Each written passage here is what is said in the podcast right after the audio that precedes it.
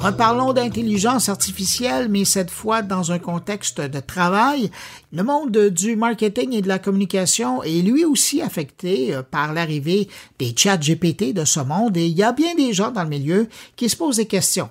Euh, qu'est-ce qu'on va faire avec ça? Euh, est-ce que c'est éthique? Est-ce que ça va nous remplacer? Bref, beaucoup d'interrogations. Pour aborder le sujet, ben, mon prochain invité a co-animé un webinaire cette semaine sur la question et je l'ai invité pour qu'on puisse bénéficier de sa réflexion sur le sujet. Alors, quand il ne donne pas des conférences dans sa vie professionnelle, il est coprésident stratégie chez Toast Studio. Bonjour, Alexandre Gravel.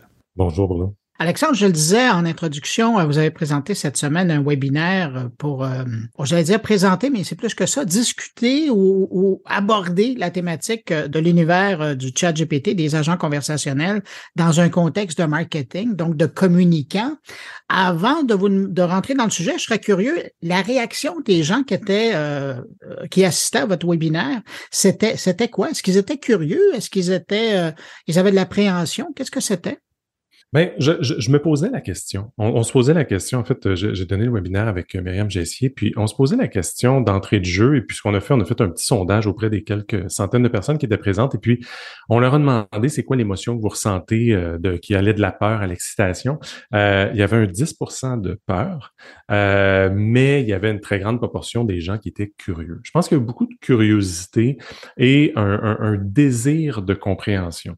il y en a certains qui sont déjà excités puis d'autres inquiets. Mais euh, il, y a, y a, énormément de curiosité, je pense, dans, dans, dans le marché, puis spécifiquement dans l'industrie communication, marketing dans laquelle, dans laquelle je suis. là. C'est ce que je ressens, puis c'est ce que j'entends. On voit beaucoup passer de ce temps-ci des études euh, qui évaluent, évidemment, on, ne le saura que dans plusieurs années, qui s'intéressent aux, emplois, aux domaines qui vont être particulièrement euh, affectés ou impactés par l'arrivée d'outils comme euh, ChatGPT. Et notamment, on parle des communicants, on parle des stratèges. Comment vous, quand vous présentez ça, l'utilisation de ChatGPT dans un contexte de marketing, comment vous, le présentez? Ben, je pense qu'on le présente beaucoup en ce moment comme un nouvel outil. Euh, je veux dire, le, communicateur, le communicant, le marketeur a une boîte à outils depuis toujours, euh, qui vont même du dictionnaire des synonymes et puis du, du, bon vieux Robert euh, jusqu'à toutes sortes d'autres outils auxquels on peut faire appel. Je pense qu'il est important, auquel on peut faire appel. Je pense qu'il est important de voir si ces, ces, ces nouvelles, ces nouvelles possibilités-là nous amènent un nouvel outil.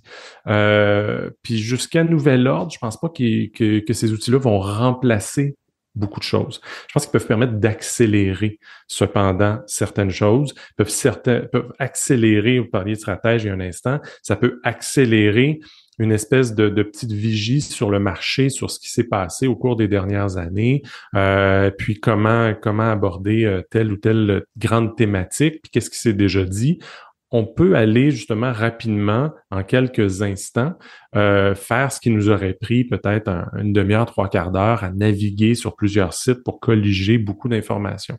Je pense qu'un nouvel outil, ça va accélérer certaines choses. Puis après ça, ben, du côté de l'aspect créativité, parce que c'est des intelligences artificielles génératives, ben là, je pense que ça peut devenir un, c'est le mot que j'utilise depuis quelques semaines, un Kickstarter. Ça va juste te, te, défaire du syndrome de la page blanche, peut-être, ou juste te donner une petite impulsion, puis te permettre justement de démarrer le travail. Mais le travail est jamais fini avec l'utilisation de l'outil, du moins dans leur version actuelle. Parce que ce que je lis beaucoup sur le sujet. ce que ce que je lis aussi, c'est il y a beaucoup à lire aussi. Oui, c'est généreux. Mais quand on regarde euh, certains commentaires des PDG d'entreprises qui se disent ah ben là c'est tant mieux parce que ça va euh, en utilisant ça, on va être capable de, de créer euh, à l'interne notre communication, développer nos stratégies de communication, puis on se dit qu'on on va économiser, on va être plus efficace. Qu'est-ce que vous répondez à ça?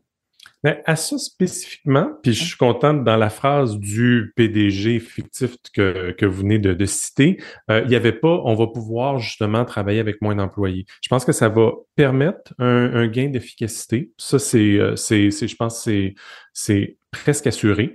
Euh, on va pouvoir travailler plus efficacement, donc, et peut-être, je ne veux pas dire plus rapidement, parce que ça peut être galvaudé comme mot ou pas, toujours bien perçu, mais on peut travailler plus efficacement sur certaines tâches qui prenaient du temps. Donc, on va pouvoir peut-être, et c'est là le danger, je le, dis sous toute réserve, si je peux le chuchoter, je le ferai, peut-être plus euh, dans la même période de temps. Donc, c'est, on va pouvoir faire peut-être certaines choses qui prenaient beaucoup de temps un peu plus rapidement. Je pense que c'est ça qu'il faut, euh, qu'il faut, qu'il faut explorer. Fait que à, cette citation-là, j'ai envie de dire oui, oui, il y a des bonnes chances.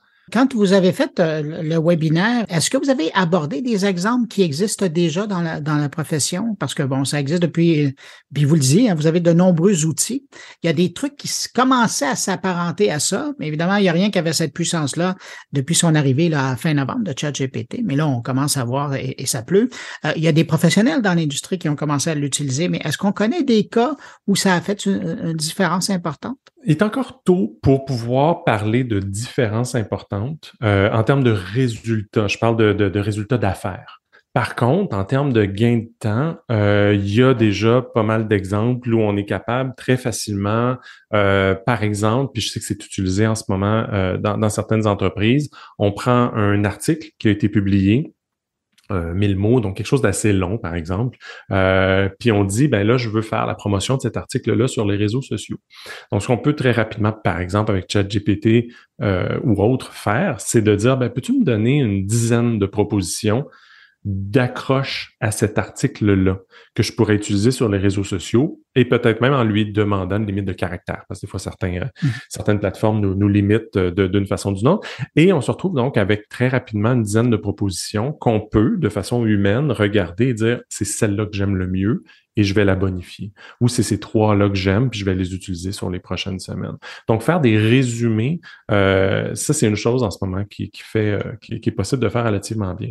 Un autre exemple que j'ai vu, parce que très souvent, du côté communicationnel marketing, la, notion d'accroche, la notion du titre de l'article ou de la page est toujours bien important. Ben, on peut prendre un article, euh, le contenu d'une page, euh, le prendre son titre et de le proposer à la machine et de dire aurais-tu des propositions de titres différents à faire? Et là, il peut en sortir 10, 15, on peut y en demander autant qu'on veut. Et là, encore là, puis je, remets cet aspect-là, humainement, on peut regarder la liste et de faire un choix, de faire un regard critique sur la liste et puis de faire un choix, puis de dire c'est celui-là que j'aime le plus, puis je vais le tester.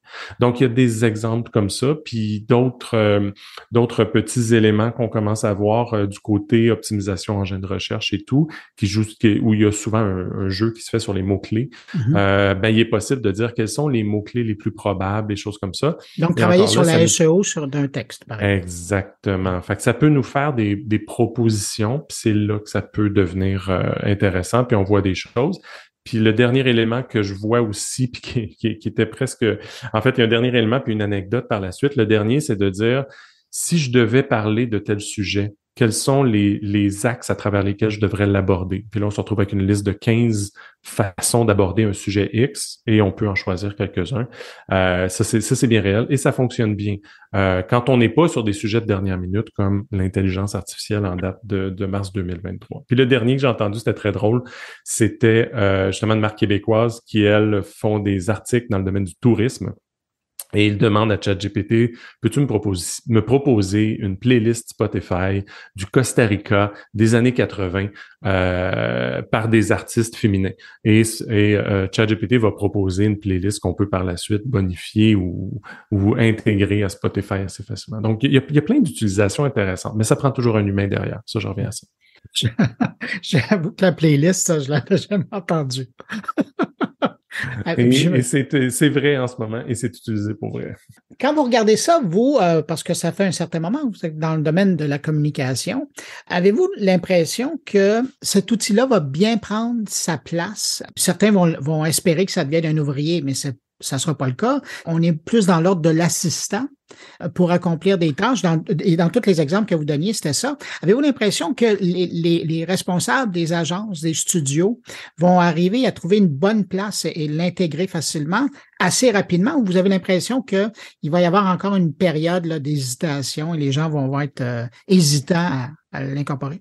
La, question est intéressante parce que faut l'aborder sous, sous différents axes. Parce que euh, puis, puis il y a différentes choses qui, qui, faisaient partie de votre question. Il y avait la notion d'assistant. Donc la notion de comment ça peut m'aider au niveau de la productivité. Ça, c'est un élément, puis je pense que ce qui est intéressant, c'est que ça, c'est transverse à travers les industries. Si j'ai besoin de classer des choses, résumer un texte, faire des propositions euh, euh, X ou Y sur, sur un courriel à démarrer, des choses comme ça, ça, ça va être transverse. Puis ça, je pense qu'on va avoir des excellents cas de figure que, qui vont pouvoir être applicables à l'industrie de, des agences et, et, des départements de communication, marketing aussi.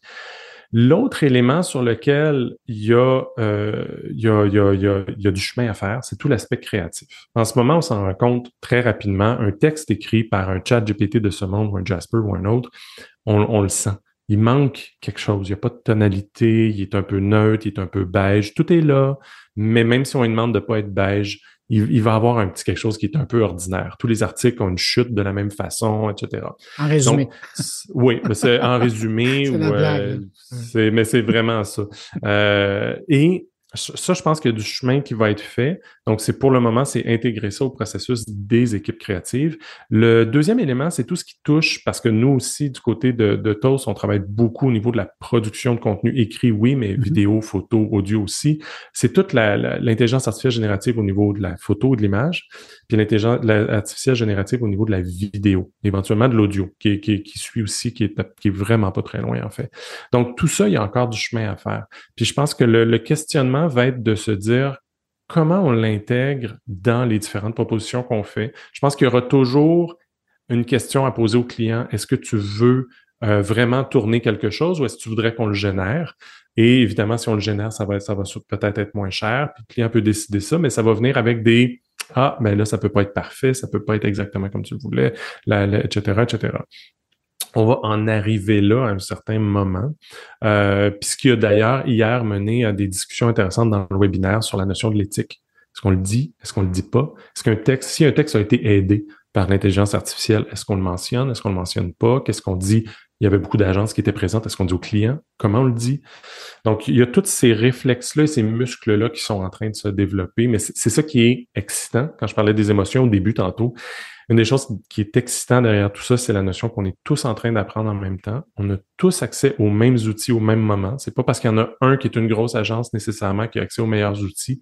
En ce moment, les outils sont développés de façon, appelons-le publique, parce que plus il y a, plus il y a de données qui entrent dans la machine, dans la bête, plus la bête va être meilleure. Donc, euh, euh, il, y a, une démocratisation de ces outils-là qui est intéressante dans la façon dont ils sont déployés. Et euh, en terminant, vous, comme créateur, est-ce que vous avez déjà pris à bras le corps l'outil, ben, on pense à ChatGPT, là, et ça fait partie de vos outils quotidiens?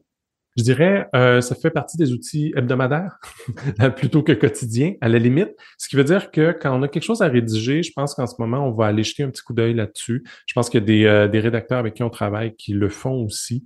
Euh, Puis si puis, vu la nature et la qualité de ce qui en sort quand on utilise purement la, la, le, le, le, output, si on veut, le résultat le, qui, qui, qui, vient de là, euh, étant de plus ou moins bonne qualité, on le saurait si quelqu'un euh, s'y fie un petit peu trop.